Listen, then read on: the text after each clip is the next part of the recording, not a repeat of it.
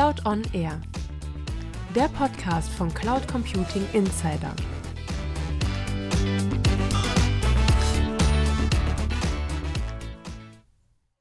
Hallo zu einer neuen Folge Cloud on Air. Heute zum Thema Softwarelizenzierung bzw. einem heißen Eisen Perpetual to Subscription. Aus aktuellem Anlass auch am Beispiel VMware. Mit Cloud Computing hat sich ja viel im Softwarebetrieb geändert. Trotzdem sind immer noch viel mehr Unternehmen, als man glaubt, mit traditioneller Softwarenutzung unterwegs. Sie haben ihre benötigten Lizenzen gekauft oder gemietet. Mit der Cloud sind also herkömmliche Kauf- bzw. Mietlizenzverträge nicht vom Tisch. Allerdings lässt sich am Markt beobachten, laufen diese gekauften Lizenzen aus oder ändern sich die Rahmenbedingungen, zum Beispiel auch durch die immer stärker werdende Cloud-Nutzung, bekommen viele Anwenderunternehmen inzwischen statt der bisherigen Kauf Lizenzen, Mietverträge zur Fortführung der Softwarenutzung angeboten. Perpetual to Subscription wird das genannt. In dieser Folge von Cloud on Air möchte ich die Vor- und Nachteile von Subskriptionslizenzen vor allem am Beispiel VMware darstellen. Dazu gibt es einen aktuellen Anlass, aber darauf gehen wir später noch genauer ein.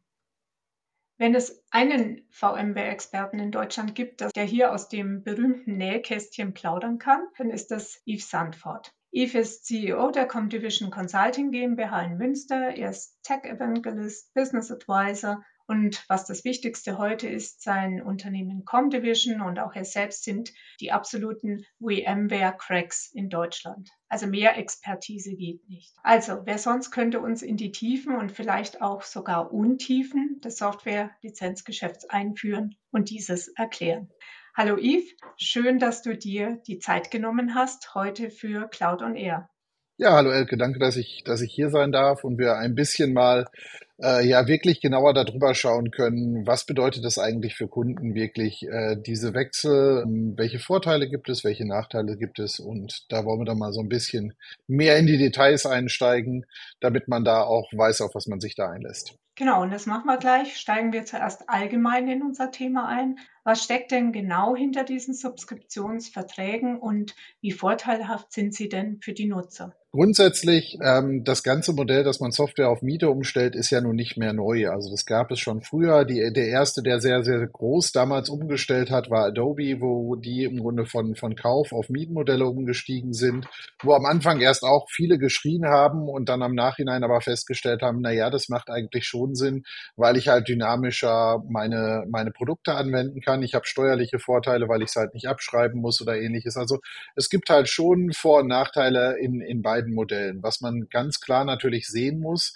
wenn ich ein richtiges Mietmodell habe, dann kann ich sehr dynamisch damit natürlich auch auf Anforderungen im Unternehmen eingehen. Wenn ich zum Beispiel der Klassiker, den fast jedes Unternehmen mittlerweile kennt, ist zum Beispiel Microsoft Office 365, wo ich zwar auch Langfristmieten machen kann und dadurch Vergünstigungen kriege, ich aber auch kurzfristig sagen kann, ich brauche jetzt kurzfristig mal zehn User mehr für ein paar Monate oder ich reduziere das und dadurch habe ich natürlich eine wesentlich höhere Flexibilität, als ich die früher mal hatte, wo ich dann jedes Mal ein Office kaufen musste. Das führt natürlich auch dazu, muss man auch realistisch sagen, dass die Unternehmen einen einfacheren Weg haben um hier auch wirklich ähm, ehrlich zu lizenzieren. Da wurde halt früher dann schon mal schneller gesagt, naja gut, ist ja nur für einen Praktikanten, das machen wir mal eben irgendwie anders.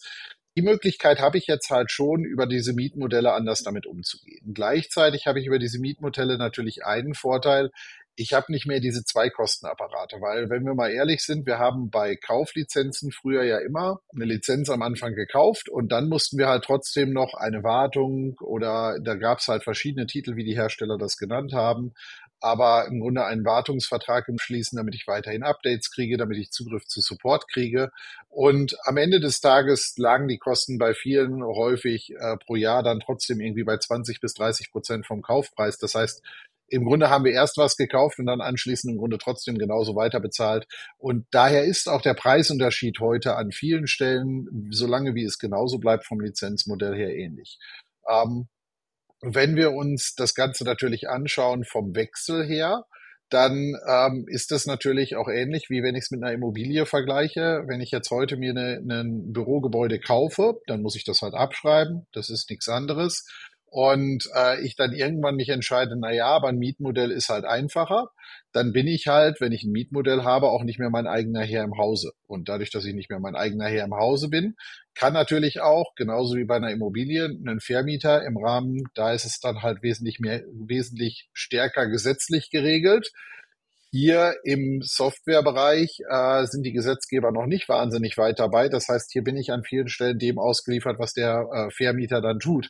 Und da muss ich halt auch schon sagen, ist der erste große Unterschied. Bei einer Kauflizenz kann ich zum Beispiel einfach sagen, ich lasse das mit der Wartung erstmal ähm, und ich kann es später vielleicht wieder anfangen. Bei einer Mietlizenz, in dem Moment, wenn ich sie nicht mehr miete, darf ich sie auch nicht mehr benutzen. Und das sind eigentlich schon so die ersten großen Unterschiede, über die man sich halt Gedanken machen muss dass man halt ähm, hier durch die Miete einen anderen Faktor hat. Der andere Wert ist natürlich, wir sind gerade in wirtschaftlich, ja, sagen wir mal, herausfordernden Zeiten unterwegs, wo es auch durchaus für Unternehmen ja mal zu Schwankungen in der Liquidität kommen kann. Ich hätte früher vielleicht bei gekauften Lizenzen vielleicht dann einfach mal etwas verschieben können. Dann habe ich jetzt hier bei einer Mietlizenz, kann ich natürlich nicht einfach mal sagen, ja, zahle ich jetzt für ein halbes Jahr nicht. Ne? Und äh, das sind halt Gedanken, über die muss man sich vorher sehr, sehr genau informieren, vor allem wenn man die Wahl hat. Auch da muss man sagen, bei einigen Herstellern, ähm, beziehungsweise auch bei VMware, bei einigen Produkten habe ich Stand heute schon keine Wahl mehr. Wie das in naher Zukunft aussieht, da kommen wir später vielleicht nochmal zu, dass das da vielleicht dann sowieso keine Wahl mehr ist für mich. Mhm. Also ich höre schon raus, äh, die Anwender sollen also genau hinschauen oder auch genau verstehen, wenn sie eben von ähm, Kauflizenzen auf eine Subskription äh, umsteigen. Das heißt auch, es können Kundennachteile entstehen, wenn sie von einer Kauf auf ein Mietmodell umstellen. Was werden das dann genau?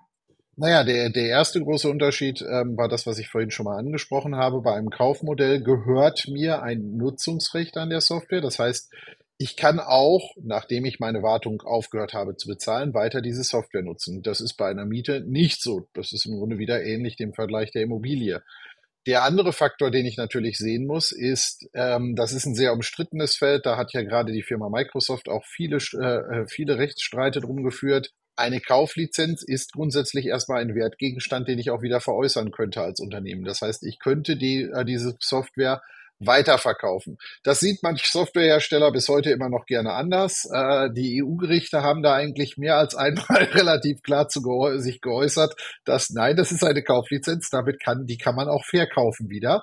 Wie gesagt, da sind die Ansichten zwischen Softwareherstellern und Juristen immer noch äh, bis heute sehr, sehr unterschiedlich, aber es ist nun mal erstmal ein Fakt, dass ich nach allen gängigen Rechtsprechungen ich die Lizenz gekauft habe und dementsprechend sie auch veräußern kann. Das gleiche äh, betrifft natürlich auch das Thema, dass ich meine Kauflizenz eventuell auch einfach in andere Länder oder andere Regionen übertragen kann. Auch hier muss man aufpassen. Auch hier gibt es teilweise bei Mietlizenzen dann auf mal Einschränkungen, dass die auf eine Region eingefahren sind. Warum machen die Hersteller das? Um da auch mal so einen kleinen Hintergrund aus der anderen Seite zu zeigen naja, wir leben halt immer noch in einer Zeit, wo wir nicht überall den gleichen Preis für das gleiche Produkt bezahlen. Da gibt es bei allen Herstellern klassischerweise so diese Terminologie Developing Country, sprich das sind Länder, die halt einfach zu den normalen Marktpreisen nicht kaufen würden und bevor die dann in Anführungszeichen Kopien oder irgendwas anderes einsetzen, gibt man denen dann halt vergünstigste Lizenzen. So, man möchte jetzt natürlich nicht, dass ein großer Konzern, der weltweit unterwegs ist, dann auf die lustige Idee kommt, denn dann irgendwo in einem, ich sage jetzt mal, dritte Weltland sich die Lizenzen zu kaufen oder zu mieten, um die dann anschließend überall anders einzusetzen. Ähm, und äh, dementsprechend daher stammen diese Klauseln. Muss ich mir aber überlegen natürlich, weil wir haben auch in Deutschland oder insgesamt weltweit im Moment Verschiebungen, wo viele Unternehmen auch darüber nachdenken, ihren Sitz eventuell von rechts nach links oder sonst wohin zu verschieben. Äh, da wird immer steuerliche Gründe nach vorne geschoben. Viele, die ich kenne, machen das nicht unbedingt deshalb, aber das geht dann auch schon wieder ins Politische. Aber ich muss mich einfach damit beschäftigen. Das sind eventuelle Einschränkungen, mit denen ich mich beschäftigen muss. Und das sind halt so Sachen, wo ich halt vorsichtig sein muss. Es gibt auch einige Hersteller, die durch die Hintertür in der Vergangenheit äh, die Lizenzen umgestellt haben. Da hieß es dann einfach auf mal, na ja, du kriegst jetzt ähm, im Grunde in deiner Wartung schon mal eine Cloud-Lizenz und dann kommt das Thema Cloud dann irgendwann mit rein. Und ähm, die kannst du benutzen und wenn du die benutzt, dann verfällt halt irgendwann die alte, aber du bezahlst ja eh für eine und damit bist du raus. Das sind so Erfahrungen, die dann auch Kunden gemacht haben, die dann auf mal stillschweigend so über ein paar Jahre, ähm, denn dann schwubbelewups, auf mal waren sie in einer, in einer Cloud Meet Lizenz drin und stellen dann auf mal fest, so, äh, ja, wie kommen wir denn jetzt da wieder draus? Und ähm, da muss ich halt auch sagen, und da sind wir wieder bei der Miete. Bei, Im Immobilienbereich hat der Gesetzgeber zumindest gewisse Rahmen gesteckt, wie weit auch ein Vermieter Preise anpassen kann. Klassischerweise erfahren wir hier nicht, dass die Anpassung nach unten stattfindet. Und das gleiche Thema haben wir hier bei Mietlizenzen natürlich auch. Theoretisch kann der Hersteller dann natürlich anfangen, Lizenzpreise zu erhöhen. Und die ein, das einzige Gegenmittel, was ich dann eigentlich habe, wenn ich keinen langfristigen Laufzeitvertrag habe, ist, dass ich mich dann eventuell damit beschäftigen muss, eine Alternative zu suchen. Und dann sind wir wieder beim Zeitthema. Ne? Du hast ja schon ein Argument gesagt, dass man äh, im Prinzip versucht, auch die Cloud-Nutzung mit reinzunehmen. Das wäre eine Bedingung, die sich quasi jetzt auf Anbieterseite ändern könnte. Was gibt es denn noch für äh, Bedingungen, die sich ändern könnten? womit dann der Hersteller sagt, okay, ich möchte gerne ähm, die Lizenzen umstellen. Ein sehr ähm, bekanntes Thema oder beliebtes Thema, was häufig hinter dem versteckt wird, dass man sagt, na ja, du bist ja mit deiner Lizenz flexibler, du kannst die jetzt statt On-Prem auch in der Cloud einsetzen. Da weißt du ja gar nicht eventuell, was der Hersteller dahinter für Systeme stehen hat.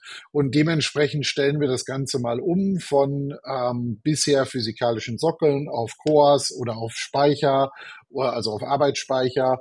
Oder wir stellen Dinge um, wo wir bisher gesagt haben, na ja, du hast pro User bezahlt, was gerade in all den Bereichen, wo wir über End-User-Computing reden, egal ob das Geräteverwaltung, Antivirus oder ähnliches ist, und stellen das auf mal um auf Gerätelizenzierung was, wenn ich mir die, den modernen Mitarbeiter angucke, also wenn ich bei uns mal so gucke, die meisten haben mindestens ein Notebook, mindestens ein Tablet und mindestens ein Telefon. Das heißt, ich habe schon mal drei Geräte.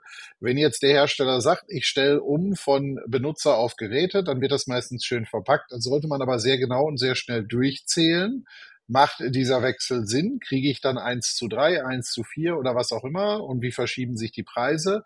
Kann ich nicht besser in meinem User-Modell drin bleiben? Weil auch da natürlich immer die Frage ist, wie zählen dann neue Geräte? Was passiert halt zum Beispiel? Wir haben ja jetzt im Januar bevorstehend, dass Apple seine tolle Brille herausbringt, äh, von der ja zumindest diverse Analysten ausgehen, dass die gerade im Business-Bereich wesentlich stärker angenommen wird als im Privatbereich. Und wenn das natürlich Fakt wird, zählt die als Computer? Zählt die als Tablet, als Telefon. Wir haben also mal wieder eine neue Geräteklasse, so wie Microsoft das Problem damals mit Office hatte, wo die Tablets äh, immer leistungsfähiger wurden und die User dann auf mal Office einsetzen wollten und dann Microsoft gesagt hat, na ja, wenn es über 10 Zoll ist, musst du halt voll bezahlen, wenn es unter 10 Zoll ist, ist es halt weniger. Das sind dann halt so Regeln, die dann auf mal auftauchen, die es vorher nicht gab, weil es halt auch das Problem vorher nicht gab. Aber das sind halt genau diese Dinge. Ich muss mich im Mietmodellen natürlich ständig damit beschäftigen, auch wenn der Hersteller anfängt, eventuell an Lizenzmodellen oder Bezugsmodellen dann herumzuarbeiten. Das Weitere ist, und das haben wir ja gerade schon mal so ein bisschen angesprochen, dieses Thema ähm, der Cloud-Lizenzierung, beziehungsweise dass sich die Systeme in SaaS-Systeme umwandeln. Das gibt es ja bei vielen Herstellern, wo dann auf mal gesagt wird, ich habe ähm, heute eine Nutzungslizenz für On-Prem, also im Grunde, um es bei mir im eigenen Rechenzentrum zu betreiben. Und ich darf das halt kostenlos oder gegen einen geringen Aufpreis auch bei dem Dienstleister entsprechend betreiben. In den meisten Fällen ist es der Hersteller dann selber. Was sehr häufig äh, in der Vergangenheit dazu geführt hat, dass dann über kurz oder lang halt die On-Premises-Version, also sprich die Version in meinem eigenen Rechenzentrum, entweder komplexer wurde oder abgekündigt wurde oder andere Dinge gemacht wurden und ich damit im Grunde indirekt gezwungen wurde, dann Schritt für Schritt in meine SaaS-Lizenzierung entsprechend reinzukommen. Und auch da muss man gezielt zum Beispiel aufpassen, wenn wir jetzt darüber reden, wir haben Mietlizenzen, das sind die, die ich meistens halt on-prem einsetzen kann oder irgendwo anders einsetzen kann. Dann habe ich das Cloud-Thema, wo es halt meistens eher darum geht, dass ich meine Cloud-Lizenz auch in der Cloud verwenden kann, sprich in einem anderen externen Rechenzentrum. Auch hier muss man aufpassen. Die Definition Cloud oder externes Rechenzentrum, ab wann ähm, kann ich überhaupt meine Lizenz mitbringen? Weil da gibt es bei den her verschiedenen Herstellern immer große Unterschiede wo dann halt gesagt wird, na ja, du darfst die mitbringen, wenn du jetzt in einem Rechenzentrum in Frankfurt dir zum Beispiel deinen eigenen Server hinstellst. Mietest du diesen Server aber von jemand anderem, dann muss der die Lizenz wieder mitbringen. Und das sind natürlich Dinge, mit denen muss ich mich beschäftigen, weil eventuell habe ich einen Dreijahres- oder Fünfjahres-Lizenz-Mietvertrag gemacht, kann dann aber nirgendwo mehr hinziehen, weil ich damit gebunden bin, dass das immer auf meiner eigenen Hardware stattfinden muss oder so. Also auch solche Bedingungen muss man darauf achten. Was bedeutet das dann für mich in der Praxis halt hinten wieder? Ändert sich denn mit den Mietmodellen dann auch auf technischer Seite etwas? Also technisch muss ich beachten, hier vor allem, wenn ich über so Dinge rede wie äh, Kritis-Systeme oder Kritis-Umgebungen, dass ich hier halt den Faktor habe, dass ich ja äh, keine Lizenzschlüssel in den meisten Fällen mehr habe, sondern eine Online-Nutzung habe. Und diese Online-Nutzung, die ich dann habe, setzt natürlich ständig voraus, dass ich A mit dem Online-System äh, verbunden werden muss und ähm, B, dieses Online-System auch verfügbar sein muss. Jetzt stelle ich mir mal vor, ich bin eine Polizeibehörde oder Aufsichtsbehörde oder was auch immer und äh, jetzt tritt der Fall ein, dass aus welchem Grund auch immer ich eine neue gesetzliche Grundlage habe, die mir die Anbindung ans Internet für diese Systeme komplett verbietet. Dann habe ich ein Problem. Die meisten Hersteller haben zwar hier Ideen für, wie ich dann trotzdem die Lizenzen aktivieren kann, aber das muss ich natürlich beachten. Das heißt, überall in hochregulierten Bereichen muss ich mir natürlich Gedanken dazu machen, dass ich eventuell auch Vertragsklauseln habe, die genau solche Faktoren denn dann mit einschränken. Das andere, über das ich mir Gedanken machen muss, das ist jetzt für uns in Deutschland oder ich sage jetzt mal in NATO-Ländern natürlich nicht unbedingt so ein Faktor. Ein Großteil der Software, die wir aber einsetzen, statt heute, wird von Unternehmen aus den USA betrieben. Und dementsprechend habe ich hier natürlich auch die amerikanischen Vorgaben. Sollte jetzt also aus welchem Grund auch immer der, der Punkt eintreten, dass die amerikanische Regierung sagt, nein, diese Software darf dafür nicht mehr benutzt werden oder die darf nicht mehr zugänglich gemacht werden, weil wir uns irgendwie da in einer Problemsituation äh, befinden. Stichwort hatten wir vor nicht allzu langer Zeit mit dem Thema Russland. Äh, da hatten wir auch bei unseren Kunden auf mal damit zu kämpfen, dass wir auf mal denn dann eine, eine Embargo-Situation hatten und im Grunde von jetzt auf gleich die Software bei Kunden abgeschaltet war. Äh, und das jetzt nicht nur bei einem Hersteller, sondern über viele Hersteller. Das war auch nicht im Entscheidungsraum der Hersteller. Da müssen wir auch klar bei sein. Das ist nichts, was die Hersteller in den meisten Fällen wollen, weil das bedeutet halt auch Umsatzverlust und andere Dinge und unnötige Gespräche mit Kunden, die man eigentlich nicht führen will. Man will lieber über neue Projekte reden, als darüber, dass man gerade irgendwie so und so viele Systeme abgeschaltet hat.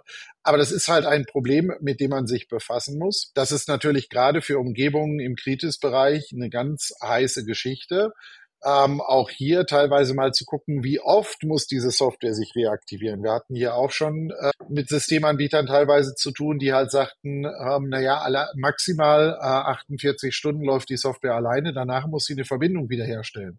Jetzt stellen wir uns mal vor, ich bin ein Krankenhaus, wir haben einen größerflächigen, das wollen wir uns in Deutschland nicht wünschen, aber wir haben vielleicht mal für mehr als zwei bis drei Tage einen Stromausfall. Das Krankenhaus selber kann sich zwar über seine Dieselgeneratoren weiter versorgen, aber die Internetanbindung ist eventuell weg. Das ist für viele Leute heute nicht vorstellbar, dass so etwas vorkommen kann. Äh, wenn man in andere Länder guckt, äh, die haben solche Fälle durchaus. Also ich arbeite viel auch mit äh, Leuten in Südafrika. Da kann das halt mal vorkommen, dass halt da mal nicht nur für ein paar Stunden, sondern halt auch für länger mal irgendwas nicht funktioniert oder auch, ähm, weil es halt durch irgendwelche anderen abgeschaltet wird. Also hier muss man wirklich genau aufpassen, ähm, was bedeutet das für mein Unternehmen, auch wenn ich zum Beispiel meine Produktion da dran hängen habe. Nehmen wir ähm, Produktionsbetriebe, die eine Produktion auch nicht mal eben runterfahren können. Was mache ich dann mit meinem System? Also das sind Sachen gerade in diesem Bereich Online-Aktivierung, da muss man ganz, ganz genau schauen und aufpassen und teilweise auch den Herstellern ganz klar sagen, wir brauchen hier eine alternative Lösung und das kann ich auch mal nur den Kritis-Unternehmen immer ganz dringend anraten nur weil der Hersteller sagt, gibt's nicht, heißt das noch lange nicht, dass man da nicht äh, auch mal mit allen im Grunde immer wieder regelmäßig klare Worte finden sollte, ähm, dass die Hersteller sich hierzu Gedanken machen weil es halt ansonsten auch irgendwann dazu führen kann, dass diese Unternehmen halt das Problem haben, dass sie die auch nicht mehr bei Ausschreibungen berücksichtigen dürfen, weil es halt nicht mehr geht. Und teilweise gibt es halt realistisch auch nicht die Alternativen. Also wir können uns da viel schönreden, dass es für alles irgendwelche Open Source und andere ähm, Alternativen gibt. Die muss aber auch einer betreiben. Da brauche ich auch Personal für. Das sind auch noch ganz andere Anforderungen dahinter. Das ist eine schöne, hehre Idee. Wir haben das gerade in der Pandemie bei den Schulen erlebt, wo da Anforderungen kamen und gesagt wurde, na ja, ne, ihr müsst das, ihr könnt das ja alles mit Open Source Plattformen und diesem und jenem machen. Das wäre schön, wenn das so wäre. Ich bin jetzt auch nicht zwangsweise der Freund davon, dass die Kinder schon von früh auf das jetzt mit Teams oder Zoom machen. Wenn wir aber alle gesehen haben, wie überfordert die Schulen teilweise schon mit dem Faktor waren, dann mag ich mir nicht vorstellen, wenn ich denen eine Produktpalette gebe, wo die erstmal 40 Produkte auf irgendeinem Linux-Server selber installieren sollen und das irgendwie zusammen ans Laufen kriegen sollen. Das ist einfach illusorisch. Du hast jetzt schon gefühlt mehr Nach- als Vorteile genannt. Sind denn Abonnementmodelle wenigstens von den Kosten her attraktiv? Also grundsätzlich sind sie in den meisten Fällen, wenn man zumindest den direkten Vergleich zu Kaufmodellen macht, kurzfristig auf jeden Fall attraktiv. Ähm, über Zeitfenster von drei bis fünf Jahren sollten sie normalerweise auch attraktiv sein. Alarmglocke würde ich als Kunde immer dann sehen, wenn ich bisher pro für zum Beispiel drei Jahre Betrag X bezahlt habe für Wartung und, ähm, äh, und Weiter- und Support, obwohl ich das Produkt ja vorher schon gekauft habe. Und jetzt das Mietmodell auf mal genau das gleiche kostet. Dahinter frage ich dann natürlich schon, wofür habe ich dann gekauft? Und da sollte man auch durchaus mal in die Verhandlungen gehen. Da ist auch sehr häufig dann durchaus noch Raum äh, da. Ganz wichtig ist an dieser Stelle eigentlich auch bei diesen Mietlizenzen immer aufzupassen, das ist so ein bisschen das, was viele, die Erfahrungen, die viele so im Mobilfunk- und DSL-Bereich schon mal gemacht haben. Da gibt's dann so lustige Verträge, wo dann am Anfang für die ersten zwölf Monate alles günstig ist und danach dann der normale Preis wieder einsetzt. Das ist auch genau so ein Faktor, den ich hier beachten muss. Also wer hier Rabatte raushandelt, und das ist bei Mietmodellen genauso wie bei Kaufmodellen natürlich möglich, der muss auch aufpassen, dass diese Rabatte sich auch weiterziehen in die Zukunft, weil ansonsten habe ich nämlich eventuell das böse Erwachen. Und genauso ein Erwachen hatte einer unserer Kunden nämlich auch. Der hat nämlich schön in einem Enterprise Agreement sich was ausgehandelt und hatte da einen schönen Rabatt drin. Und dann kam es irgendwann zur Verlängerung und im Rahmen der Verlängerung stiegen die Preise um mehr als 100 Prozent dann auf mal. Und natürlich kann man immer sagen, das ist auf Seite 325 äh, in der, irgendwo in der Mitte in einem Satz drin gewesen. Sind wir mal ehrlich, gerade mittelständische Unternehmen können sich jetzt nicht ähm, die komplette Vertragsüberprüfung über einen Juristen jedes Mal leisten, auch wenn das sicherlich sinnvoll wäre. Aber das kann ich einfach nicht machen. Dafür sind das Vertragswerke teilweise, vor allem wenn man diese ganzen Anhänge mal ausdruckt, da kommt man nicht hin. Und da würde ich mir auch immer erwarten, dass man halt hier wirklich klar darüber redet, ähm, was sind Erhöhungen. Ich gehe aber auch da davon aus, da werden wir in den nächsten Jahren, glaube ich, noch den einen oder anderen Prozess drum sehen, wo das in der EU mal geklärt wird, ob diese versteckten Klauseln überhaupt zulässig sind. In der Vergangenheit war die EU da sehr, äh, ich sage jetzt mal, verbraucherunternehmensfreundlich, ähm, dass man da halt schon gesagt hat, nein, wenn das vorher vorne nicht klar in den Vertrags, da wo die Preise definiert sind, klar erkennbar ist, dann ist das null und nichtig. Aber grundsätzlich Preislicher Vorteil ja, weil ich den preislichen Vorteil auch sehr häufig habe. Viele bieten mir halt auch an, dass ich ein drei oder fünf Jahres Commitment heißt das dann meistens bei den Verträgen eingehen kann, wo ich sage, für die nächsten drei bis fünf Jahre nehme ich das folgende Volumen an Lizenzen ab. Dafür kriege ich Rabatt XY und muss es aber trotzdem häufig nur monatlich oder jährlich zahlen. Das war vor anderthalb Jahren gar kein großes Thema. Da haben viele gesagt, na ja, ist ja egal, ob ich es jetzt so rum oder so rum finanziere. Die Finanzierungslage am Markt hat sich massiv geändert. Die Zinssätze sind massiv nach oben gegangen, auch für Finanzierungen im Unternehmensbereich, sodass es halt durchaus die Mietmodelle natürlich auch attraktiver werden, gerade wenn ich mit dem Hersteller verhandeln kann. Ja, ich, ich buche verbindlich drei oder fünf Jahre kann die aber monatlich oder jährlich zahlen. Dadurch kriege ich natürlich auch Liquidität wieder rein. Das war in der Vergangenheit, gerade VMware war so ein Thema, die haben halt dann drei Jahresverträge gemacht und die drei Jahresverträge waren dann halt auch bei Abschluss schon vollfällig. Und wo dann die Kunden auch gesagt haben, naja, warum mache ich denn einen Mietvertrag, wenn ich denn dann eigentlich alles im Voraus zahle? Also da muss man gucken. Aber ich glaube insgesamt, dass die Mietlizenzen hier für viele schon eine höhere Flexibilität haben. Was ich eben auch bei diesem Thema Log-Angebote etc., was ich versuche oder was ich immer allen empfehlen würde, das geht nicht bei jedem Hersteller, aber es gibt durchaus auch Hersteller, wo ich sagen kann, ich, ich committe mich oder ich, ich äh, verpflichte mich für einen bestimmten Betrag und bin aber innerhalb des Betrages flexibel. Warum ist das interessant?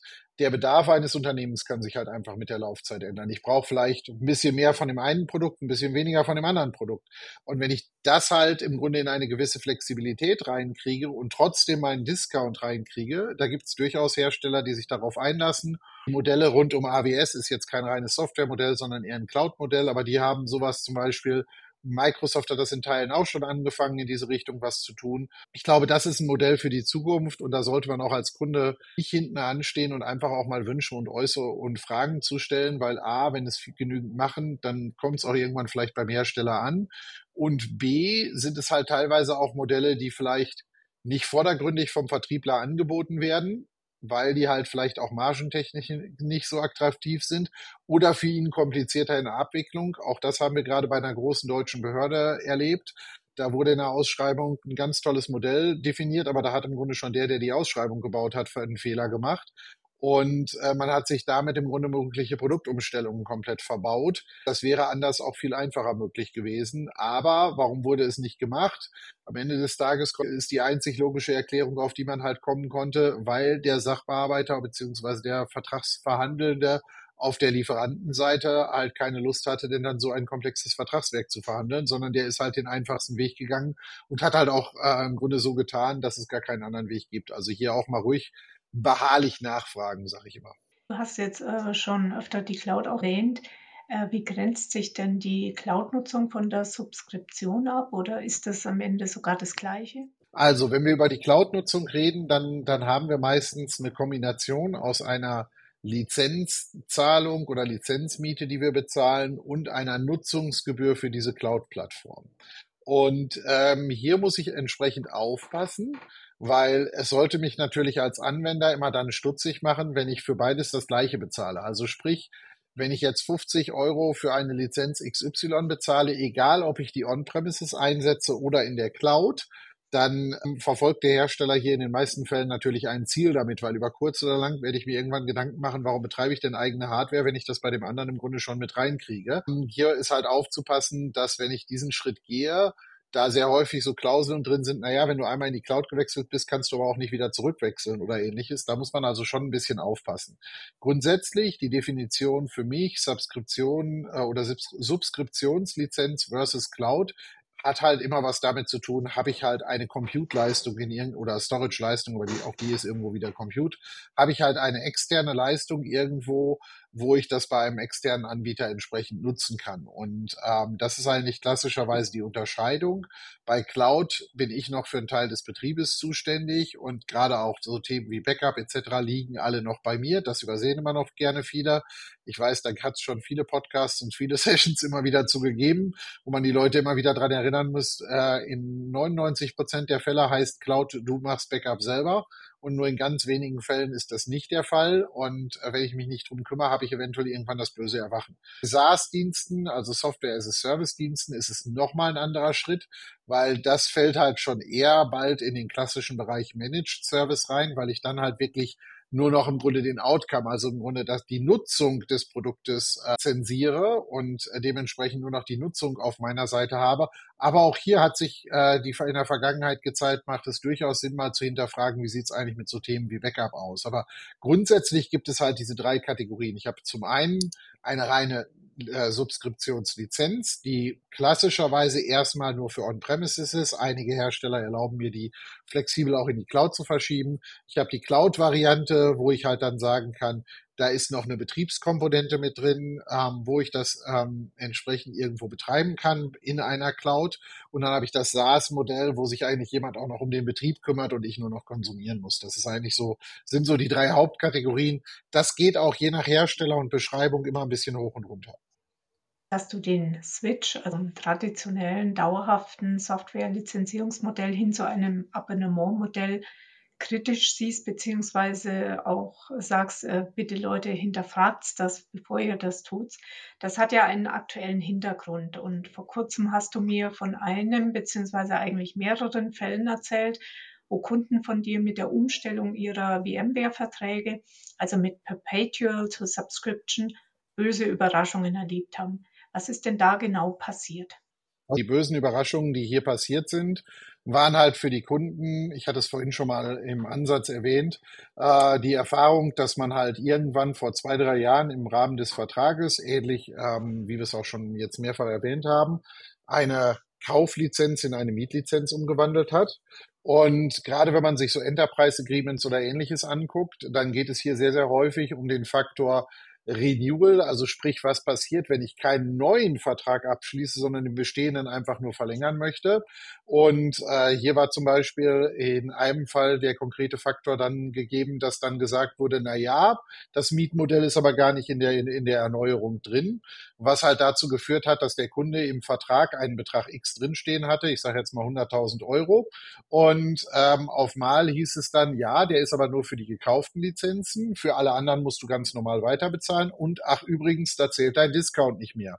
Somit hatte der Kunde zu dem Fall, zu dem Zeitpunkt, beziehungsweise das waren halt auch mehrere Kunden, die ähnliche Szenarien hatten, halt auf mal das Szenario, dass er 100.000 Euro geplant hat in seiner Budgetierung und äh, auf mal 200 oder 250 oder 300.000 ähm, aber zahlen sollte, was ja im Großen und Ganzen, diese Dinge können natürlich von vornherein in die Verträge so rein, aber man muss sich hier natürlich immer im Guten darüber überlegen, wie kommuniziert man solche Sachen auch. Und ähm, jetzt war ich damals in allen Gesprächen mit bei, bei zumindest bei dem einen Kunden und es ist weder klar aus dem Vertrag ersichtlich gewesen, also da haben auch zwischenzeitlich dann mal Juristen drüber geguckt, die dann sagen, na ja gut, es ist halt einfach gar nicht definiert gewesen und dementsprechend kann man es natürlich so rum oder so rum auslegen. Der andere Faktor, den man hierbei natürlich sehen muss, ist, dass ich hier halt einfach gucken muss, ist, was macht es halt auch mit einem Kunden, wenn ich solche Dinge mache. Also das ist genau das, warum ich oben eingangs gesagt habe, ähm, wir müssen immer darauf achten, gelten halt Rabatte auch. Also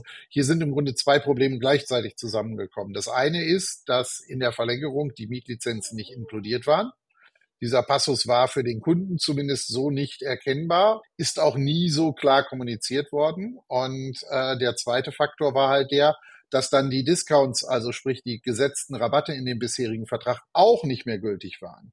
Und dadurch ergibt sich dann natürlich ein immenser Mehrpreis und das führt natürlich dazu, dass die Kunden erschockt sind, wenn ich da natürlich drei Monate vor Vertragsende in die Verlängerung gehe, weil ich eigentlich, mir war klar als Kunde, ich bezahle 100.000 Euro, verlängere jetzt einfach. Und äh, dann habe ich auf mal den dreifachen Preis, habe aber ein Zeitfenster, in dem ich im Grunde gar nicht mehr rauskomme aus dem Vertrag und dabei halt dann auch genau das feststelle, Mist, das sind ja Mietlizenzen, ich habe gar keine Wahl, ich muss es halt einfach weiter bezahlen.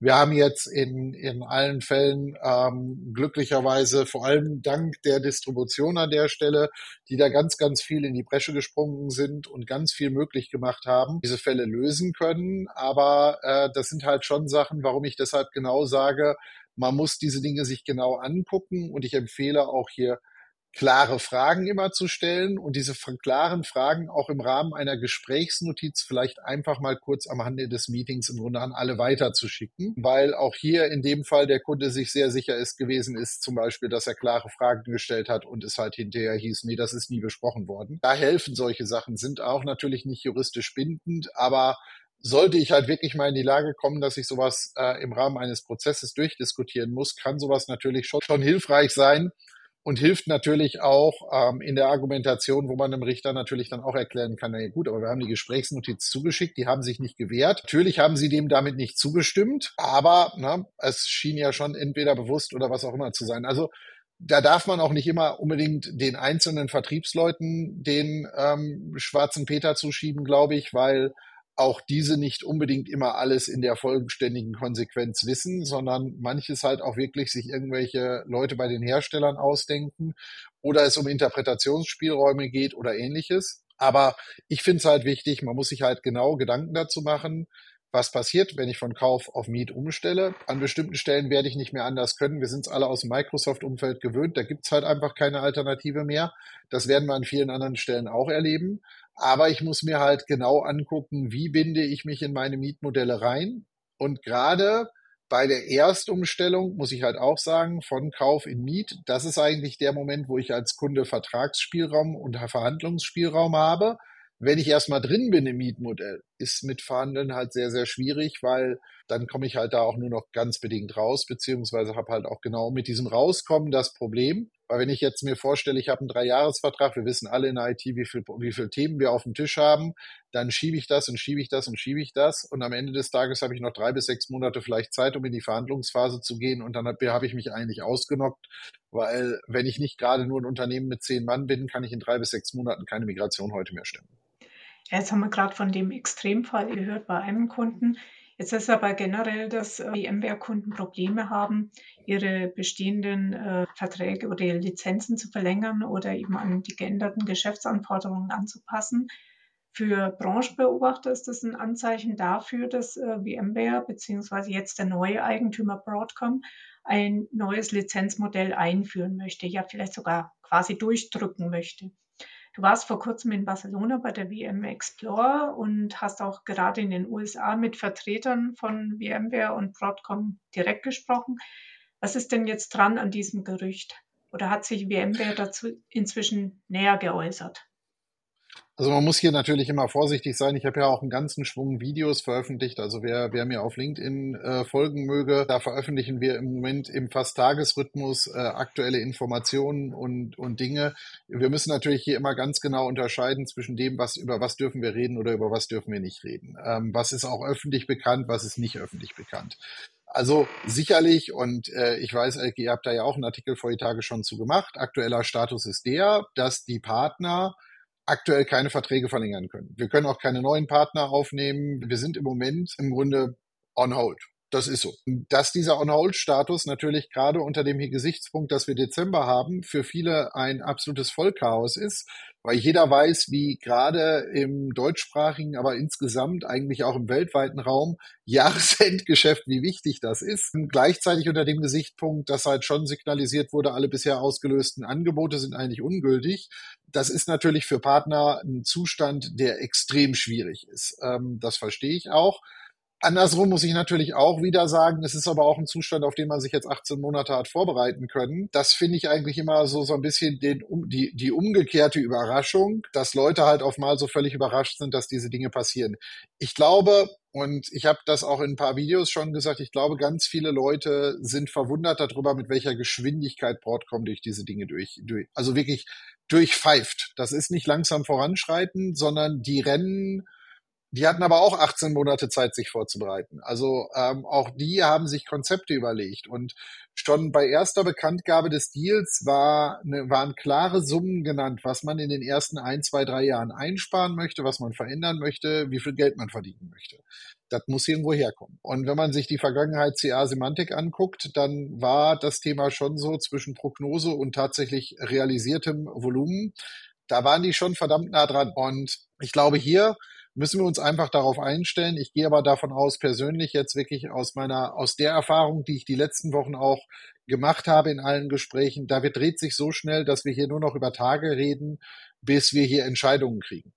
Ob wir die Entscheidungen mögen oder nicht, das ist nochmal eine ganz andere Thematik. Aber dann wird es zumindest wieder weitergehen und ich gehe auch davon aus, genauso wie es in bestimmten, zumindest geschlossenen Kammern in Barcelona schon durchaus sehr klare Aussagen gab, wie es weitergeht. Und das sind Sachen, die einen mögen es, die anderen mögen es nicht. Also es gibt durchaus viele Bereiche daran, die ähm, ich als reiner Dienstleistungspartner in dem Umfeld unheimlich befürworte. Äh, wiederverkaufende Partner, die, die ihr Hauptgeschäft im Wiederverkauf machen, kann ich verstehen, dass das dem einen oder anderen vielleicht nicht so gefällt, was da gerade passiert. Aber es sind auch da, wie gesagt, es sind keine Überraschungen und ich finde es da eher verwunderlich, dass viele Leute so überrascht sind. Für die Endkunden ist es natürlich im Moment ein absolutes Vollchaos, weil keiner weiß, was Sache ist.